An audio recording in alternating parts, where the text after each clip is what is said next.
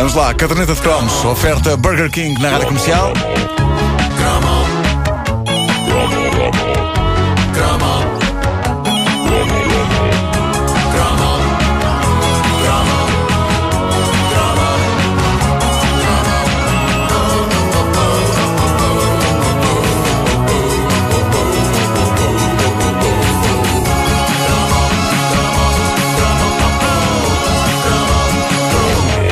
Aqui há tempos nós falámos do famoso duelo Barbie contra Tuxa. Uh, sem dúvida, elas foram as duas grandes senhoras do bonequismo nos anos 80. Uh, Esse movimento. sim, esse movimento. A Barbie acabou por vencer a Tuxa de forma, há que dizê-lo, algo desleal. A Barbie tinha medidas de sex symbol e toda uma empresa multinacional atrás de si. A Tuxa tinha uma cabeça gigante, era um bocadito mais anafada e, enquanto a Barbie vestia claramente nas grandes lojas, as roupas da Tuxa pareciam compradas numa retrosaria da província.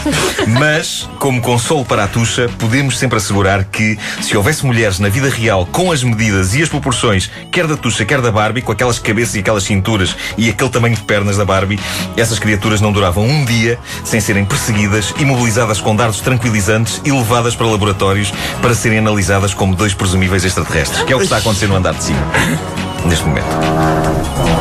É o que eles fazem às tuchas e às Barbies. É isto. Mas pronto, a guerra Barbie-tucha, eh, parece uma palavra só, travava-se no universo das meninas. E no universo dos meninos, a verdade é que os meninos também tinham as suas bonecas. Eh, Se alguém me dissesse isto na altura, eu era capaz de insultar essa pessoa e talvez dar-lhe um biqueiro. E depois, obviamente, fugia. Mas a verdade, a verdade dolorosa, é que um Action Man também era uma boneca. Era uma figura humana de plástico, com roupinhas Mas era muito realista. e acessórios. Não havia assim uma diferença tão grande em relação à Barbie. Só que todos Um queríamos um bocadinho, action, vá, um todos queríamos um Action Man, mas também era para vestir. Também compravas as roupas do Action Man. É, mas era, mas, Soldado. mas era de aventura. Pois era, pois era, é Aventura. verdade. Uh, O Action todos Man, todos acho- o Action o- o Man, era Action Man, do macho. ponto de vista anatómico, era semelhante ao Ken ou. O Action Man não tinha. Não, Pois, é também tinha o que- parafuso no lugar do. Tá. Pois, pois é. Uh, e, e- Eram todos caniços. Era dos caniços, como na chuva na areia. Bom, mas eh, nós todos queríamos um Action Man e, tal como a Barbie, eh, o Action Man levantava em alguns pais algumas reservas. Eh, a Barbie pelo mundo materialista cor-de-rosa em que eh, a loura boneca vivia e o Action Man pelo universo bélico. eh, também levantava algumas reservas junto dos pais. Ou seja, não era fácil convencer os nossos pais a gastar uma pipa de massa num indivíduo de 30 centímetros de altura munido de uma bazuca. O, o meu primeiro contato com Action Man foi doloroso, mas foi um caso de amor à primeira vista, e vista é a palavra certa. Foi numa festa de anos em casa de um colega de escola, alguns em 76 ou 77. Ele tinha um Action Man extraordinário e a action que ele fez aquele man desempenhar foi basicamente dar-me uma cabeçada num olho. Ele veio com a cabeça do Action Man com toda, toda a força. No olho, eu levava tareia de várias maneiras. Também de Eh, bonecos. e naquele fim de tarde, aquilo já me estava a correr mal porque a mãe do miúdo serviu uma coisa que desde sempre eu mais odeio: leite morno com açúcar. Eh, e como se não bastasse isso, ainda levei com o Action Man com toda a força no olho direito. Nunca é? mais lá voltaste. Bolas, podes querer. Uh, seja como for, e apesar de temporariamente ver apenas de um olho, esse olho foi suficiente para tomar logo ali a decisão de que eu queria possuir um Action Man. Isto, essa frase É uma é frase, é uma frase de calibre duvidoso, mais uma, mas eu acredito que nem todos os nossos ouvintes têm malícia. E compreendem o que era no final dos anos 70, princípio de 80, o sonho de um rapaz de ter um pequeno homem de plástico. Outra bela frase. Outra bela frase, sem dúvida. Eu nunca tive um Action Man, devo dizê-lo. Uh, e digo com suspiro de frustração, vou dizê-lo. Eu nunca tive um Action Man. Epá, então mas porquê? Está. O máximo que consegui foi o rival barato do Action Man. O boneco que estava para o Action Man, como a tucha estava para a Barbie, que era o boneco espanhol que dava pelo nome de Madelman. Ah, Mano, isso não me lembro. Não era o boneco mais digno de se ter. O Madelman ficava vários centímetros abaixo do Action Man em altura e, há que dizê-lo, passado todos estes anos, tinha um ar efeminado. Onde o Action Man era todo ele dureza e cabelo de carpélio, o Madelman tinha uns olhinhos mimosos e tinha lábios finos. Era ridículo como boneco de ação. E ainda por cima o Action Man tinha armas, homem! O Madelman vinha em variedades pacifistas. Aquele que eu tinha, por exemplo, era mergulhador. Tinha umas barbatanas. E eu só me apercebi da indignidade do Madelman quando me encontrei com um amigo meu para uma sessão de brincadeira entre o meu Madelman e o Action Man dele. outra bela frase. Tens razão. A diferença de proporções e de estilo era esmagadora. Tanto assim que, de uma forma natural, e enquanto o meu amigo fazia a voz do Action Man dele assim, com pinta, ei, não sei o quê, eu comecei a fazer automaticamente a voz do meu Madelman assim: Pininha, vamos embora, Action Man. Eu vou atrás de ti. Vai tu à frente. Está bem? Estranhamente semelhante à voz do Tenho Playmobil. medo.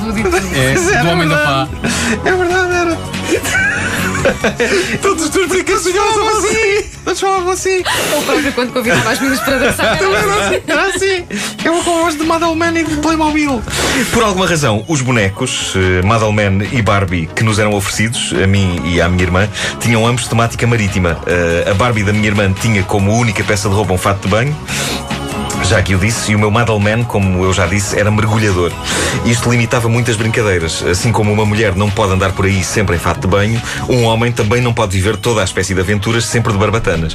E não só barbatanas, o meu Madelman, ainda por cima, tinha um fato de licra coliante. Ui. E isso, aliado ao olhar delicado e ao lábio fino do boneco, fazia com que ele parecesse um travesti que está a meio de se vestir para um número. Uma vez eu pus os cabelos de uma boneca da minha irmã por cima da cabeça de Madelman. E ele agradeceu. E eu não quis acreditar. Ele se calhar agradeceu. Mas parecia uma mulher. Parecia uma mulher. Imaginem o drama que não foi ter este boneco para eu me dar ao trabalho de pôr o cabelo de uma das bonecas da minha irmã por cima da cabeça dele. Agora penso nisso, é uma revelação um bocadinho doentia, não é? Eu sozinho em casa a pôr uma boneca, o cabelo da boneca por cima dele. É verdade. Bom, isto parece um burbequim. Ah, o que é certo é que, à falta de melhor, o Madelman foi o mais próximo que eu tive durante muitos anos de um action man. Talvez porque me irritasse o ar incapaz dele.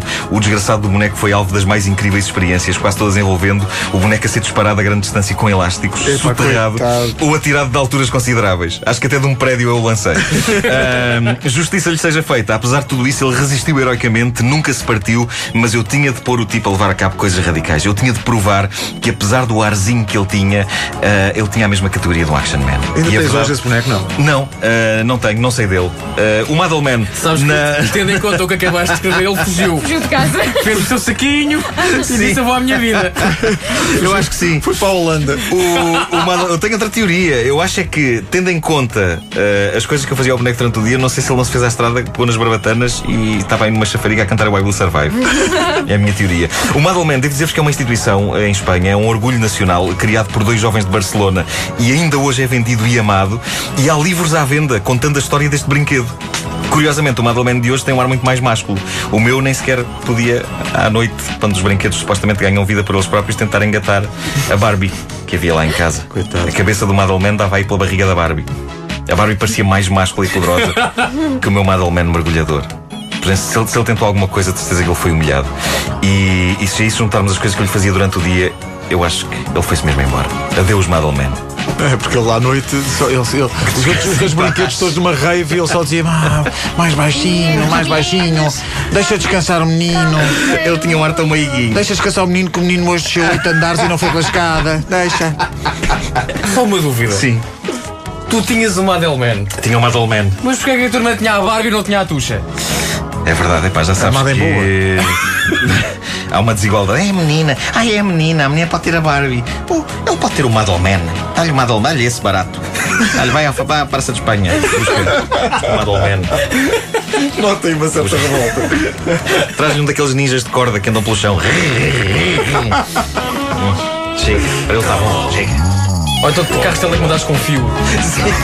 Deprimente. Eu vou brincar com o carro telecomandado, mas tem que ir Uma atrás espécie de dele. uma mangueirinha. Tem que ir atrás dele. A caderneta de cromos com o Nuno Marco, oferta Burger King, disponível em podcast em radiocomercial.clix.pt. A emissão da comercial segue com a melhor música e a Sofia Moraes a seguir. Bom dia, faltam 8 minutos para as 10.